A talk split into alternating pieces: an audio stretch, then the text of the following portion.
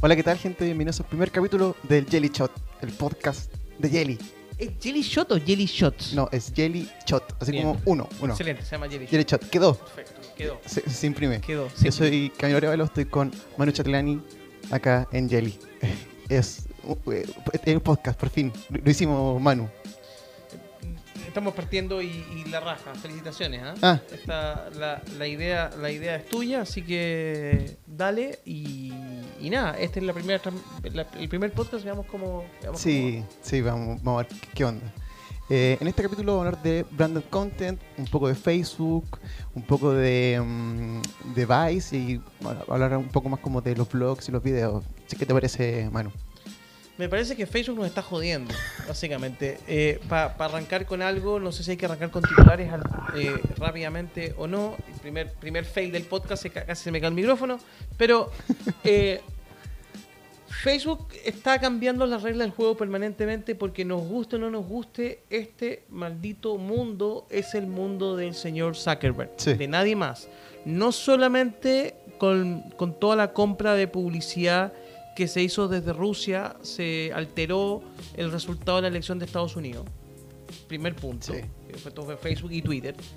Dos, eh, cada, cada seis meses, cada año, Facebook le empieza a meter mano a su algoritmo, te venden una cosa, modifican el algoritmo y con esa modificación del algoritmo, cada vez más los medios por un lado y por otro lado las marcas empiezan a perder porque para ser relevantes en el newsfeed, en el- esto que ves tú, ves Sí. todo el día el día curado, como todos vemos, Ajá. eh, vas a tener que empezar a pagar cada vez, vas a tener que meterle plata, porque el contenido orgánico cada vez va a volar menos. Hoy día es algo así como si tu contenido le va a la raja, lo ve entre el 3 y el 5% de tu audiencia, y ese porcentaje aún está bajando porque están haciendo una prueba. La prueba, que no es a nivel global, están viendo, eh, Facebook va a tener una, un, den- dentro del, del newsfeed una opción donde van a estar las marcas. Entonces las marcas van a empezar a desaparecer de tu timeline. Orgánicamente desaparecen. Va, porque tú y yo eh, y toda la gente normal quiere ver a sus amigos permanentemente. ¿Y en qué están sus amigos eh, o, conocidos? ¿En qué, están, ¿En qué están? ¿Con quién están? ¿Dónde están vacacionando? Hay gente que viaja todo el año, da lo mismo. Pero eh, ¿en qué está todo el mundo? ¿Dónde están comiendo? No marcas. Entonces las marcas van a tener que entrar a jugar y a pagar más. Y esto perjudica no a las grandes marcas, a las La marcas más chica. chicas. Y esto, esto los jode. Entonces, en, en esa lógica, la pregunta es qué tienen que hacer las marcas. ¿Dónde salen a contar su historia? Porque salir a contarla en, para una marca chica estamos hablando, en vía pública o televisión, ni siquiera es una opción porque el presupuesto no existe. ¿Qué hace esa marca?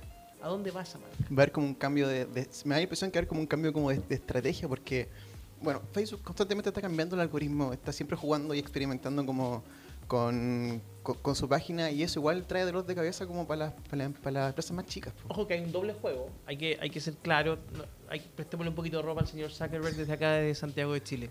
Eh, por un lado, Facebook cambia el algoritmo, pero por otro lado, tú y tú y la Conti que está por allá y yo, todos cambiamos nuestro algoritmo. Porque tú, si tú llegas un día y tomas, esto se lo vi a Vaynerchuk hace poco y tiene razón, tiene un súper buen punto. Si tú empiezas a darle like a cierto tipo de contenido un día determinado, al día siguiente tu newsfeed cambió. Facebook dice, esto es más importante para ti y cambió todo lo que te muestra. Entonces, de alguna forma, uno según a la gente que con la que interactúa y con las marcas con las que interactúa en Facebook, le está diciendo quiero más de esto. Y Facebook te da eso. La pregunta es cuando este cambio que están testeando, digan, check, hagamos Claro. ese cambio, ocultemos todas las marcas del algoritmo salvo las que paguen, la marca más chica se jodió porque nadie en su sano juicio va a estar viendo a sus amigos. Ya, ¿En qué están las marcas? Nadie hace eso porque no es normal hacerlo. Sí. Como nadie altera lo llena el, el, el, el, el newsfeed para decir ordéname las noticias por orden de cronológico. La gente lo deja random como viene, que es ordenado por el algoritmo de Facebook. Entonces, ese comportamiento normal va a perjudicar a un montón de marcas. Y ahora tú dices, tú hablas de cambio de estrategia. La estrategia siempre tiene que ser, desde el día uno, no solamente hoy, en no depender exclusivamente de una red social. Porque ahí me jodo. Y ahí viene el señor Zuckerberg y me da con todo y no tengo, no tengo opción, no tengo respuesta. Ahora, él tiene un ecosistema y ecos- ese ecosistema también se está empezando a integrar. Instagram es de ellos, Claro. WhatsApp es de ellos. Tengo que estar en distintos lados y, y contando las historias como marca donde la gente está. Y la gente no está solamente en Facebook. Estaba como en distintas redes sociales. A mí, yo cuando le- le- leí la noticia y decía como, no, estamos probando como un eh, Explorer Feed, como que aquí están todas las marcas, como tú haz clic y ves las marcas, yo dije, "Uy, no, no sé si lo haría, no sé si... Y yo estoy súper acostumbrado a que lo que me ofrezcan las marcas aparezca en el timeline al Lo que te ofrezcan o lo que o, la- o las marcas lo que lo que tú, lo que es suficientemente relevante para ti para que aparezca en tu timeline. Claro, sí, sí, pero yo voy al hecho como que estoy acostumbrado a que, a que salga, ¿cachai? Como, como usuario. No a yo tener que ir a buscarla como un feed, como... Nadie hace, es que nadie sabe. Entonces, no, no, enten- entonces Ahora, no entendía cuando, por qué... Cuando, cuando vi el cambio, cuando vi la prueba, yo lo hice. Dije, a ver cómo, cómo funciona esto. Pinchemos el este Explore Feed donde están la- las marcas. Que lata, a ver, puras marcas. Sí, ¿no? po. te, te duró cinco minutos la- esta investigación. Check. Ahora, nosotros trabajamos en esto, por eso estamos. Para nosotros el cambio no va a ser tan, tan loco, porque vamos a tener que hacerlo porque es parte de la pega. Para Claro. todo lo que trabaja en agencia o en marketing, en las marcas, es parte de la pega. Pero no importa, nunca importa cómo los marqueteros pensamos que es. Importa cómo la gente piensa que es. Y la gente no lo va a hacer. Mm, Por ende, las marcas van a tener que pagar. sí. Y ahí las marcas chicas joden, las marcas más grandes van a tener que meterle más lucas a Facebook, que es lo que quiere Facebook. Obvio. Monetizar cada vez más, hasta, no sé hasta qué, hasta qué punto pueden seguir monetizando, digamos. De hecho, ahora hay avisos hasta dentro del Facebook Messenger. Estás Sí, sí, lo conversando con alguien y te aparece un aviso entre medio. Eh, los, estás viendo un video en Facebook y se interrumpe y corre un comercial. Hay avisos en todos lados eh, y la gente cada vez quiere ver menos avisos. Sí, eso me llama la atención porque eh, no comprendo, me da como la impresión que Facebook como que te quiere como poner avisos a cada rato y la gente como que, "Ah, no, no, no, no lo quiero. Entonces no, no comprendo por qué siguen estos cambios que ah, como que en un principio suenan como tan como mal hechos o, o como raros. Porque finalmente Facebook es, a pesar de que el control lo tiene Zuckerberg, acuérdate que Facebook es una empresa que está abierta en bolsa. Sí, Y por ende lo que importa, eh, eh, como es uno lo que dice el mercado, lo que dice el mercado con la acción, lo que vale la acción y cuánta utilidad hay por acción. Entonces, si yo, yo, yo tengo un forecast de decir, en este trimestre tengo que ganar X cantidad de plata, tengo que buscar la forma que se me ocurra en el planeta Tierra para dónde consigo más dinero. Facebook, el, el modelo interesante de Facebook que hay que darle valor y hay que aplaudir a, a, a Mark y su equipo es que Facebook hoy día es la televisión. Mm, YouTube puede ser el equivalente, pero Facebook, YouTube son el equivalente a la tele hoy. A nivel de masividad, a nivel de consumo de video, a nivel de lo que pueden eh, crear a nivel de, de marca. Y quieren crear su propio canal de televisión, donde va a haber contenido de publishers eh, a lo que ellos contactaron y le están pagando hoy para que creen contenido audiovisual más el contenido creado por la gente. Ese mix es el contenido que todo el mundo quiere ver. El otro día alguien que conozco, la Paloma Beitelman, que la podemos taggear en algún lado, decía, prefiero ver eh, stories en Instagram de gente que conozco a ver televisión. Porque estoy viendo gente conocida. Que es más cercano. Haciendo que es más cercano y que me genera más contexto. Sí, claro, tiene toda la Eh, lógica. Entonces, eh, finalmente, si todo el mundo crea televisión, si todo el mundo está haciendo Facebook Live, en algún minuto, yo creo que igual una serie de Netflix compite y gana, pero paréntesis. eh, es súper adictivo ver en qué está la gente que uno conoce. Sí, Sobre todo cuando no están cerca tuyo. Otro está en otro país o en otra ciudad. ¿En qué están? ¿Dónde fueron? ¿Qué ¿Dónde comieron? Claro. Eh, ¿Cómo- ¿Cómo lo pasaron? Puta, qué buen momento. No estuve ahí, pero, pero se creó un contexto. Y tú te junté con alguien que no viste en tres años. Y hay todo un contexto porque ellos vieron dónde hay carreteado tú y qué hay hecho. Y tú viste lo que ellos hicieron. Hay menos fricción a la hora de conectarse. Claro. Que es lo importante, ¿no? Conectarse. siempre estamos buscando eso. Sí. O sea, Eh, o sea, las marcas no, digo, las marcas te quieren vender. eh, Ah, sí, bo, sí, pero me refería como a los seres humanos, estamos buscando cómo conectarnos. Em, Manu, nada que ver. Eh, que mencionaste Netflix y no puedo dejar de, ¿De hablar de de hablar de Netflix un poco. Eh, me, me están llamando ahí de Netflix. Em, o está llamando Zuckerberg, que apaguen todo, apaguen todo, apaguen las cámaras, apaguen. Además estamos transmitiendo. No, Oye, eh, ¿has visto algo de, de Netflix? Esto es Señor Things, eh, Mindhunter. Serie- Estoy viendo Mindhunter. Está, está- Yo la vi entera.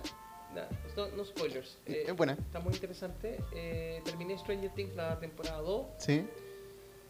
Eh, Un poquito más cerca de- del. Sí, sí, sí, perdón. Vale, vale. Eh, es- esas son las que estoy viendo, aparte de un montón que estoy esperando las temporadas que vienen de The Crown, la de Daredevil, la 3, eh, la- el, el nuevo Better Call Saul que ya está el próximo año, la octava, la- el final de la séptima de Suits y la octava de Suits, esa la veo esa la veo por otras vías porque no, no- ni espero a Netflix para verla. Claro, y House of Cards. Y House of Cards, House of Cards pasó lo que pasó con House of Cards. Mm. Pasó lo que pasó con Kevin Spacey. Sí. No sé si no sé si eh, no sé si es tema o no de, de este No, no, no. Te- Quería solamente saber qué, ¿Qué estoy qué me iba a decir. No, la raja es la reacción de Netflix.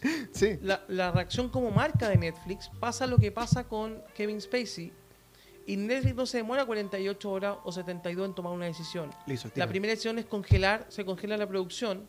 eh, le- eh, per- per- eh, perdón. Lo primero es anunciar que la próxima temporada es la última. Ajá.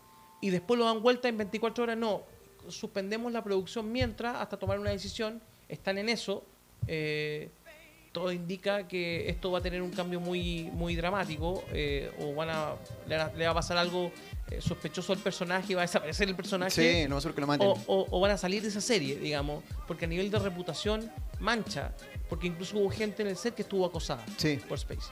Entonces, Netflix no solamente marketea muy bien y se ríe muy bien, y by the way, estamos haciendo algo con Netflix que vamos a lanzar pronto en Jelly, pero eh, un estudio sobre Netflix, pero tiene que ver con cómo ellos entienden el tiempo real, cómo entienden data, data, está pasando esto, ta, ta, ta, ta, ta, toma una decisión. Claro, de hecho, la creación de House of Cards tiene que ver como con, con estadísticas. Por, por por lo que yo había leído, ellos sabían que Kevin Spacey era como uno de los actores más favoritos, ¿cachai? House of Cards también era como...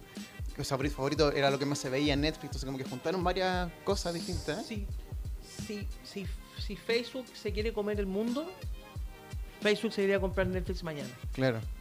El, el nivel de data y de contenido que tiene Netflix, nosotros el contenido que están haciendo, están invirtiendo 8 mil millones de dólares para generar contenido, pero tienen toda la data de qué, qué- qué tipo de personas, qué serie les gusta, dónde viven, cómo las consumen, cuándo se enganchan. Y, y- y según cómo le va, ya saben cómo crear la otra y qué tema falta y dónde, dónde producir.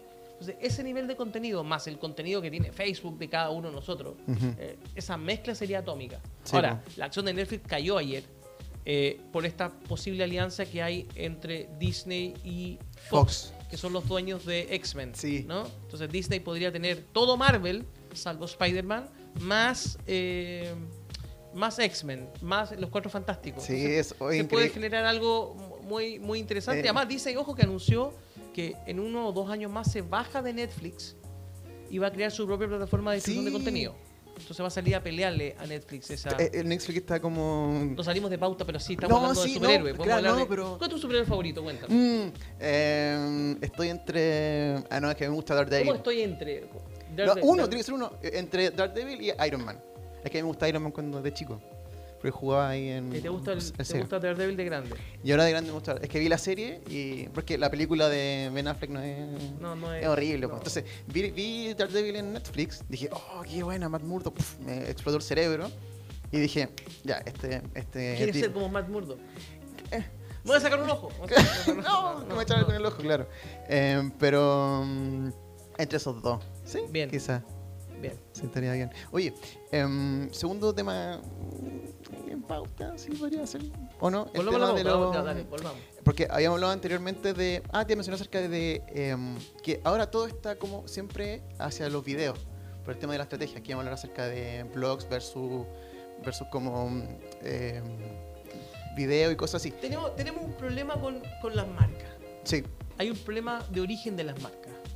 Las marcas cuando se enamoran de algo dicen, sí, sí, sí, sí, fue- sí, este, es Better- este es Soul, ¿no? Este es eh, Jimmy de Better Call Saul.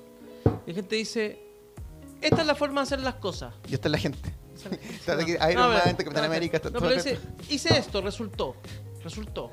Me enamoré. Claro. Voy a hacer esto forever. Sí. hace 5, 10 años y no sé, incluso más, el blog estuvo de moda. En un minuto fue, fue eh, antes de WordPress había otro incluso, pero habían eh, varias, varias eh, plataformas de, de, eh, para crear tu propio blog gratis Ajá. y todo el mundo blogueaba. Y los bloggers eran el futuro. ¿sí? Sí. Después los microbloggers. Después sale Twitter, Facebook, bla, bla, y esto va- no, no muere, nada muere. Va perdiendo relevancia. Y las marcas hasta el día de hoy siguen diciendo por un tema de SEO, de que te busquen mejor, de que te indexen mejor, de atraer contenido, de captar contenido, tenemos que tener un blog. Y tienen un blog. Nos pasa, Ca- Casa Herrera Cuchillo Palo. Eh, a- armas el blog, entonces no lo actualizas. No creas el contenido con la suficiente fuerza que tienes que, que crear. Y hoy día hay un, pasa algo con, con los porcentajes, de que hay un porcentaje importante de marqueteros, como 60%, que siguen apostando a que hay que hacer blogs. Sí. Pero solamente el 29% de las personas son los que entran y leen con detención esos artículos. Porque están consumiendo todo el día videos, están viendo Facebook, están en YouTube, están en otros lados. Entonces, como, ¿qué onda? como que se engrupieron como con un... Más que engrupirse, que si vas por esa estrategia de, de blogs, o sea, ni- ninguna es mala, son todas complementarias. Pero tengo que estar en todas las En otras todo. plataformas contando la historia de, de forma increíble. Y además puedo tener un blog. Pero es, ¿tengo un blog, estoy listo? No. Ah, es que la gente va... a- eh, El caso al revés es de Virgin, por ejemplo, que Ujú. tiene redes sociales, Sí. tiene presencia de Richard Branson en, en- en varias de ellas, pero tienen un- el sitio completo es un blog que cambia todos los días porque tienen un staff de periodistas, editores, diseñadores que están creando contenido como si fuera un diario todos los días. Y todos los días tienen miles y miles de retweets de gente que entra a leer los artículos y a compartir el contenido. Eso no es "Hi- hice un posteo en el blog, Claro. a ver cómo le va. Tiene una estrategia de creación de contenido. Y eso cuesta. Eso es Sí. caro. Y las marcas no hacen eso. Las marcas dicen, tengo un blog, estoy listo. Check. Claro. eh, eh, No, no, cu- check cumple- cero. Cumplí con el requisito, dale. Check cero. Hice el video del año. Estoy listo. Compadre, estás jodido. Con un video no llegaste. Ah, si tu video tuvo 5 millones de views, o como el de Casey Neistat para la aerolínea que tuvo eh, 45 millones de views, ok, te doy. Y Casey Pero- sabe. Pero si tuviste 100 views en YouTube. No lograste nada en tu puta vida. O sea, estás jodido. O sea, si hago muchos pedazos de contenido, si el mismo contenido lo convierto en, en voz, podcast, lo llevo a video, lo llevo a columna, lo llevo a... La opción es mayor. Y voy probando a ver a cuál le va bien y cuál fracasa. Mm, Quizá hay, hay como un poco como de estadísticas, pero también un poco como de intuición, como mm, quizás me voy a meter en estas redes sociales, estoy viendo que tal persona se mete acá. Porque igual si, no, si nos vemos mucho con temas de datos y cosas así, No, pero es que además, perdona, si este es el marquetero que además Jimmy, el, Jimmy es un marquetero moderno, lo, estoy- estamos, lo, estamos, lo estamos complejizando, digamos, pero ya, lo asumo que él es un marquetero tradicional. Eh, Jimmy lo que hace es que dice, se enamora de algo, pero además antes de enamorarse de algo, es como si la red social nueva, que de moda o lo que sea, fuera una chica, la ve, se miran, le encantó, se le movió el corazón, pero ¿es ella la mujer de mi vida? Mm. No sé, tengo que esperar. Y pasan las semanas, y pasan los meses, y pasan los años. No, es que tengo que tener seguridad de cuánto, cuánto dinero gana, cómo le va en la pega, cómo Ah, le va claro. los papás, es de, de reputación estable o no, etcétera, etcétera, etcétera. No, veo una red social que creció, que, que empujó, entro, testeo, practico, aprendo. Si le va bien en el tiempo, la raja. Si no le va bien en el tiempo, saco esa ficha, pero la tengo en varios lados al mismo tiempo. Musically entró con fuerza, esta plataforma que usan la- lo- los teenagers para Sí, subir mi hermana y la hacer ocupa. lip sync de música. ¿Qué haría tu hermana? tiene 14, le mando un saludo. Que, que sea un poco. Le mandamos todo un saludo. Sí, Cata, Eh, suelta el teléfono.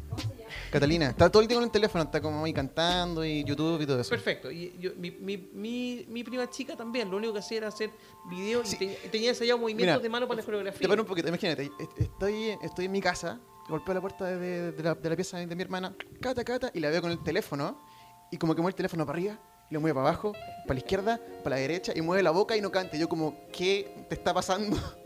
Está dijo, no, la- en- está en- en la está aplicación. haciendo- Está haciendo el Claro. movimiento para hacer el baile en la coreografía. Sí, pues, está perfecto. vi, era, era espectacular, pero no, no cachaba en un principio. Dije, ¿qué le pasa a esta mujer? Y, bueno, y, y- y entonces hay marcas que sí fueron, eh, no acá, afuera, a ciertos, em- ciertas embajadoras en, de esa edad, en Musical.ly, dijeron, hagamos cosas juntos para promover ciertos mensajes de ciertas marcas. El resto, sí, pero miremos, y ¿cuántos? Pregunta que uno escucha en Chile, ¿pero cuántos usuarios hay en Chile? Da lo mismo. Si, si ya hay 100.000, ya puedes estar haciendo cosas, digamos. O sea, o sea, testeemos, Sí, sí. probemos. No Atreverse. esperes cinco años a que se consolide y tú, y tú entraste muy tarde. Y llegar tarde a la O fiesta. En cinco años no existe y nunca hice nada. Claro. Y- porque a la hora de invertir en tele no piensan así. ¿Qué programa tiene 30 puntos rating? Este, toda la pauta acá. Sí. Y si el programa muere en seis meses, bueno, saco toda la pauta y voy al próximo programa que tenga que esté de moda en ese minuto. Esto es igual. ¿Por, por qué me da la impresión como que, bueno, aparte de que claramente hay como miedo de atreverse y como de, de pisarte como terreno nuevo, ¿cachai? Que tiene que ver con la aplicación y con todas estas cosas así, como que quizá hay falta como de querer ser como líder en algo, como que les da miedo a las marcas o no, como atreverse a ser el primero en algo, como miedo al fracaso, quizá. Puede ser. Y además está- están muy preocupados. Yo creo que puede haber algo de eso, pero también hay mu- mucha preocupación. Obviamente hay marcas y hay excepciones y hay marcas que sí lideran que, y que sí se atreven. Pero ven además, si este fuera el competidor, ¿no? ¿En qué está el competidor? Ah, el competidor no ha entrado, no hay que entrar. Mm, El momento que el competidor entra, entró, todos tenemos. Y de repente no, de repente el competidor entró tarde o a, a una plataforma que no es, o que tu audiencia no está, no, no necesariamente el mismo público, también hay que ver. Tengo que entrar donde está mi, mi audiencia. Si mi audiencia está ahí, entro. Ahora, lo que, no, lo que yo no entiendo, y no hay ninguna razón en este planeta Tierra que me haga entender, es las marcas que le hablan a los Z y a los más chicos mm. y, y gastan millones y millones de dólares en televisión Sí. cuando los chicos no ven tele. Se- Sí. La raja, pero ¿por qué lo estás haciendo? Si no lo están viendo. Me contaba un gerente de marketing de una empresa bien, bien, bien grande, que él creía que toda su estrategia era televisión. Estaba sentado con los sobrinos, nietos, qué sé yo, en la casa de playa, en la playa. Sale el comercial para ellos, ¿no? El comercial como de la marca para ellos. Todos toman el teléfono. El flaco dice, me jodí, tengo que cambiar, dejar televisión y pasar todo a digital. Se dio cuenta, hasta que no lo ve, no se da cuenta. No, esta cosa no la creen, porque ellos ven tele. Claro, Entonces sí. toman decisión en base a lo que ellos hacen, Claro. no lo, lo- lo que, en base a lo que la audiencia está haciendo. Eso, eso es complejo. Sí, como que tampoco hay como una actualización de, de cómo funcionan las otras generaciones, porque a mí igual me cuesta como entender la generación de... Bueno, mi hermana, es- somos, tenemos 10 años de distancia, no es mucho tampoco. ¿Y no se comportan igual? Eh, en, en ciertas cosas. Como, por ejemplo, yo sí veo mucho YouTube, ella también ve- mucho YouTube, pero en comparación ella, ella ve mucho más que yo, ¿cachai? Aquí es mucho más. ¿Cuántas horas ve al día? YouTube? Yo creo que está casi todo el día en... Debe estar como unas 5 horas. Bueno, al En YouTube. colegio, tu hermano. Sí, va, no, no, no, sí, va, va al colegio, pero es que tiene internet Sí, móvil. Entonces, entonces igual ve, ve más que yo, ¿cachai? Entonces, ¿Y ven lo mismo? ¿Siguen a los mismos youtubers? No, de hecho mi hermana está como con la onda japonesa, entonces está como como que ve eh, eh, ve el K-pop y como que las aplicaciones que ellos ocupan, ella las ocupa, ¿cachai? Descarga cosas en japonés que yo no entiendo. Entonces, ¿por qué Y- siento que y- hablo como un abuelo y no quiero Y, a- y además se no quiero memorizan, sonar así un y abuelo? además se memorizan las palabras en, en japonés para poder ocupar las aplicaciones que no están traducidas. Sí, sí, pues y aparte igual hay un estudio de ahí de, de por medio de ella, ¿cachai? Para aprender como un japonés y ocupar sobre la aplicación y entender lo que están cantando, porque hay que decir, el K-pop es muy bueno, es muy bueno. Yo, yo nací, a mí me gusta el, el metal, pero el K-pop es muy bueno. Digamos. Sí, Lo- que están cantando, digamos. Claro, sí entiendo lo que está cantando, claro, sí. Pero me estoy desviando un poco. Pero, pero a, a lo que voy es que es que igual siento como que quizás las marcas están como desfasadas como con, con lo que la gente pide. po. Las marcas siempre van a estar desfasadas. La ¿Y por gente- Porque la gente va más rápido. Porque la gente no tiene un comité. La gente no tiene que hacer un tre- 35 PPT para convencer a un directorio o a una mesa más arriba de este es el camino. Y cuál es la plataforma. Y cuáles son las reglas. Y cuáles son los códigos, lo que vas a hacer y lo que no vas a hacer. ¿Cuál es la estrategia? ¿Cuál es la estrategia a tres años? ¿Cuánto vas a invertir? Ah, déjame aprobar el presupuesto, ir a no sé qué país y aprobarlo. Espérate que vuelvas a... La gente va, bajó la aplicación, la está usando. Check. Se enamoró y la usó más.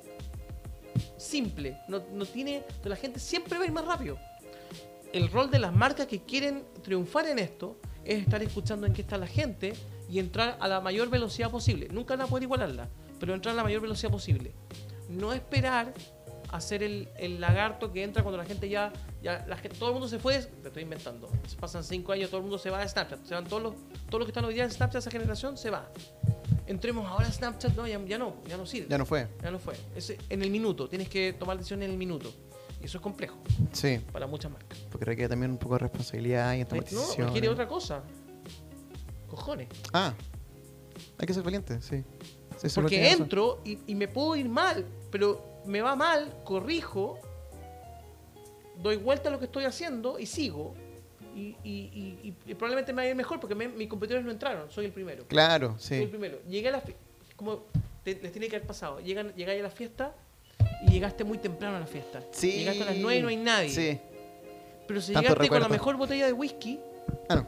si llegaste con la mejor botella de whisky o de Jack Daniels, al, eh, y que no pisa este, este podcast, digamos, para lo- para lo- para lo mismo. Aún, aún. Pero a lo mismo. Mmm, qué rico, estamos Que- tomando. No, no, no estamos tomando nada. No estamos tomando nada. Eh, hay, hay, además hay pruebas fehacientes que Sí, no estamos hay haciendo. video. Eh, llegaste con la mejor botella, de, la mejor onda, la mejor actitud y la mejor botella. El hecho que tú hayas llegado y el dueño de casa esté duchando todavía, pues es incómodo. eh, se, se cambia y se arregla porque llegaste con la, la mejor actitud, con el llegaste y estáis ahí antes y, y, teni- y tenéis buena onda y esa buena onda va a hacer que, que finalmente te funcione.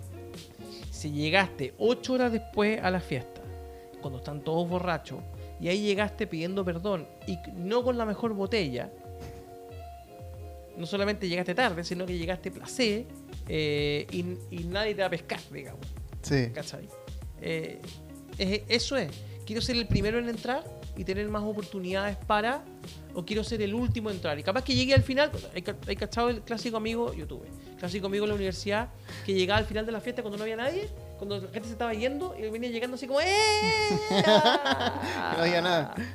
Cuando, cuando eres esa marca y cuando entras así, Sí, pues, aparte cuando uno igual llega primero a, a- a la fiesta, uno igual puede como recibir a los que van llegando y como "Si- si- siéntate acá. eh, como que uno igual hace, hace como de anfi- anfitrión, ¿cachai? Como con las marcas uno llega te primero. adueñas. Uno se adueña igual, pues, ¿cachai? O sea, te adueñas de ese espacio Sí. de alguna forma. Ahora, las marcas, por lo general, lo que, lo que decíamos antes, que se enamoran de cierta forma de hacer las cosas y les cuesta soltar. No, es que ya estamos en Facebook y Twitter. Facebook fue creado hace 13 años. Twitter hace 11. Te demoraste 5, 6 o 7 años en entrar. O sea, lleváis, lleváis harto rato ahí. Sí. Pero ¿qué pasa al- alrededor? Anda, anda y busca un youtuber y haz algo con un youtuber. Nosotros hicimos con un, con un, con un cliente y sa- salió fantástico. Pero para eso tienes que estar dispuesto a perder el control. Y es co-crear con el youtuber. No decirle, te voy a pagar, Para que tú hagas tal cosa. te- como que tengo mucho dinero, te pago y quiero que digas esto. Sí. Por ejemplo, eh, hace una, una o dos semanas atrás, eh, Qualcomm, que es una, una empresa creo que de Estados Unidos, contrató a Matt Pat, que era un youtuber que hace- eh, tiene un canal que se llama Game Theorist, para Ya. que él se hiciera cargo de las redes sociales como un consejero. Porque él conoce de cerca cómo funciona YouTube y qué es lo que quiere la gente. Entonces dije, oye, qué bacán que contraten a alguien como un, un consejero. Y dije, ¿eso pasará acá en Chile? O sea, CNN, CNN hizo una cosa impensada el año pasado. CNN fue y dijo, ¿cuál es el blogger más influyente a nivel mundial? Casey Neistat. Señor Casey, tiene una aplicación que se llama, Beam, Beam, ¿cierto? Compró Beam con Casey adentro y le dijo, ahora señor Casey, en millones de dólares, no cientos de miles, en millones de dólares. Señor Casey, ahora usted está a cargo de montar todos los programas de digital de CNN. y se dijo, ah, ok. No está, él lo sigue haciendo de Nueva York, no en Atlanta. Creo, construyó un estudio especial y en ese estudio está creando un montón de, que ya se, ya se, ya se pueden ver algunos, está creando un montón de contenido muy, muy divertido, muy entretenido.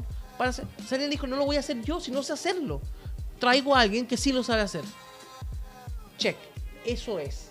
No por aquí por allá. Mientras tanto, otros medios, eh, y aquí podemos hablar de branded content, como Vice eh, y todos los medios, que, BuzzFeed y todos, tienen sus propios estudios de producción y compiten hasta con las agencias a nivel de creatividad y le venden creatividad a las marcas. Y, o lo hacen con las agencias o independientemente y producen un montón de contenido eh, donde la marca dice presentado por tal marca. Hay un caso de Nike ahora con Vice. Hicieron un documental de Michael B. Jordan, que no es Michael Jordan, el ex jugador de los Bulls, sino el actor.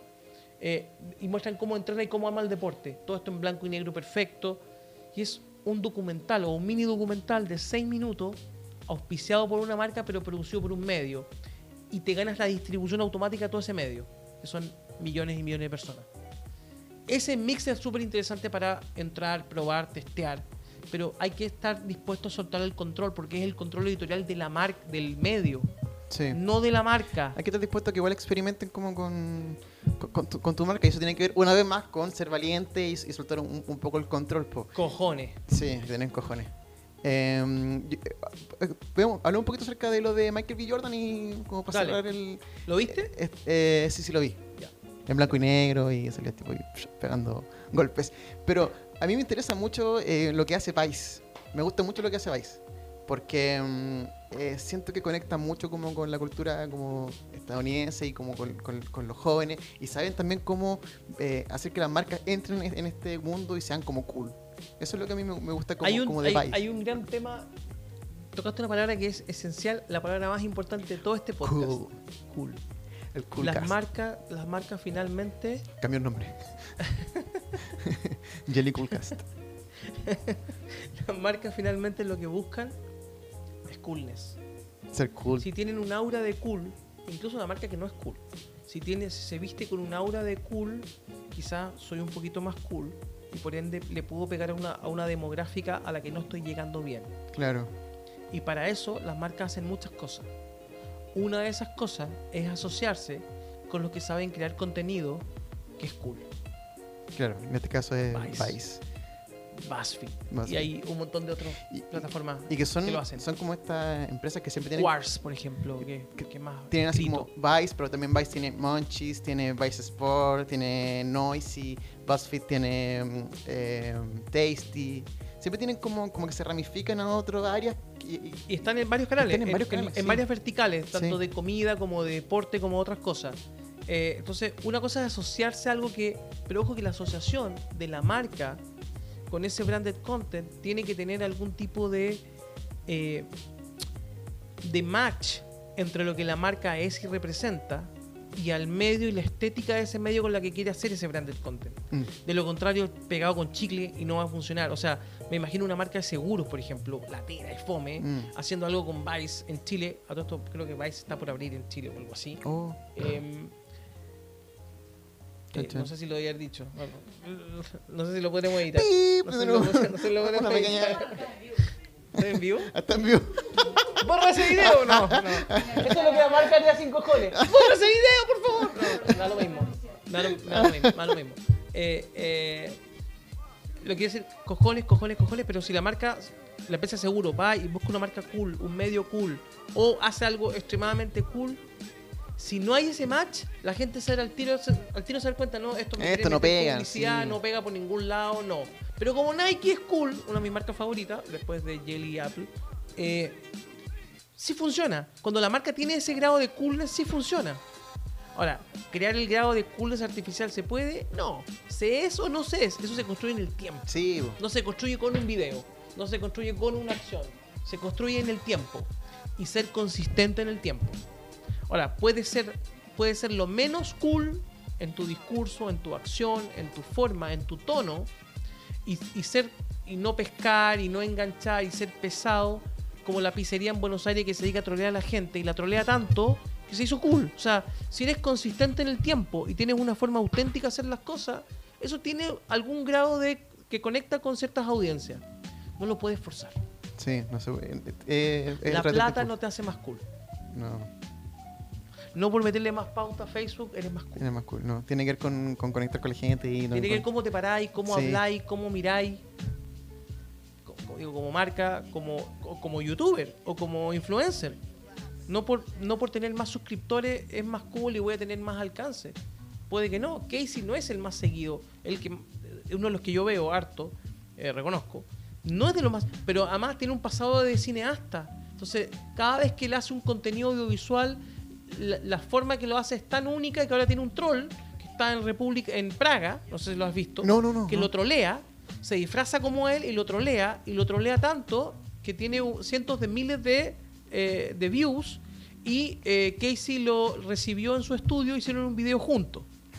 Entonces, pero incluso el troleo te puede llevar si eres consistente en el tiempo, si eres Sí. consistente con lo que estás haciendo. Sí, eh, un ejemplo muy... muy... Lin- Linkémoslo también abajo, el- esos, Sí. esos videos para Sí, que lo sí, puedan sí. ver. Un- muy corto también que tiene que ver con... Hay un, un eh, gamer que se llama Doctor Disrespect que juega en Twitch. ¿Ya? Eh, un Twitch compet- competidor de YouTube y bueno, que se está llevando casi todos los youtubers para allá. Y él se llama Doctor Disrespect y tiene una contraparte que parecería el, el hermano que se llama Doctor Respect. Entonces, Doctor Dis- Disre- Disrespect es como, oh, te maté, maldito. Y, y el Respect es como, oh, eh, perdóname, te acabo de matar. Es como. Tu némesis, Sí, po, y- y- son personajes que se mandan mensajes, una contraparte. Eh, entretenido ver cómo, cómo estas personas igual sirven después para las marcas. Pues él estuvo en la, en la Twitch con, con la comisión de Twitch hace un par de semanas atrás. Entonces, son bacán como ver cómo estos personajes también sirven para posicionar marca y también entregar un contenido que igual es de calidad, pues sí es súper entretenido verlo. Es verdad. Todo te puede llevar, así como ese- si hay un camino, todo te puede llevar. El hacer el camino a. Hay una, hay una parábola de la India, le voy a contar una parábola. Cerremos esto con una parábola. Sí, po. y música de fondo así como New Age. Música. No, no. Esta me la contaba, no sé si mi vieja. No, vuelve mi vieja. Mi vieja me la contaba. Cuando era muy chico. Eh, había una. Una. eh, una, una mujer que eh, era muy creyente en Dios. Entonces, todos los días. perdón, o era un niñito, empecé a perder la parábola. Que era muy creyente en Dios y todos los días cruzaba kilómetros y kilómetros para ir al templo y prender la vela en señal a- de respeto a Dios. Y llegaba otro niñito de otro lado del pueblo a apagar la vela. Todos los días. Este niñito caminaba y prendía la vela y este niño llegaba y apagaba. Este niño llegaba y prendía y este llegaba y apagaba. Y el que llega, la parábola es que el que llega y un día se llovió, no tengo idea, y el que llegó a prenderla no la prendió. Pero el que llegara, el que, el que llega a apagar, por si acaso checar que esté apagada, llegó igual. Quiere decir que tu falta de fe en, ese, en esta cosa, Ujú. esta historia antigua, también te puede acercar a Dios. Ah. Y, y- y Dios se le aparece a los dos y dice, Él estuvo más comprometido que tú, que no llegaste a prenderla, Él llegó a apagarla. ¿Cachai? Entonces, está el que crea el contenido, está el que trolea, está el que lo hace de una forma y el que lo hace de otra. Si eres consistente en el tiempo, llega igual. Tiene que ser auténtico y consistente, ambas cosas. Y lo que hablamos antes también, valiente. Sí, hay que ser valiente y eso no son cosas que son tan fáciles de, obtener, sí. Manu, te dejamos hasta acá el podcast. Gracias por... Gracias a todos, que lo pasen bien y Sí. nos vemos en el próximo capítulo de Jelly Shot. número 2, sí, sorpresa. Chao. Ok, chao, chao.